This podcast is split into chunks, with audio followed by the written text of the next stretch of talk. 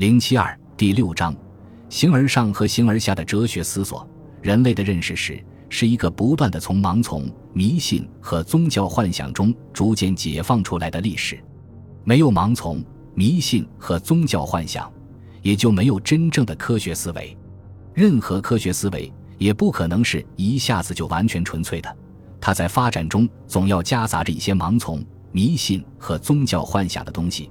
只不过随着历史的前进，这些东西逐渐减少而已。先秦时期的认识史，是不断从神学和神学的宗教幻想中解放出来的历史。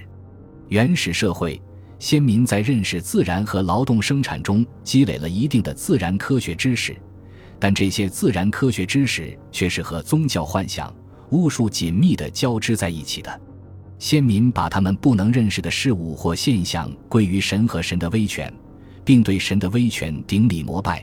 后来的先民带着这种对神权的崇拜走进阶级社会的门槛，于是形成了夏商千余年的神权统治。西周春秋以后，神权动摇，无神论的观念兴起，朴素的唯物主义和辩证法思想逐渐发展。到了战国，唯心主义的思想派别与具有唯物主义思想的派别。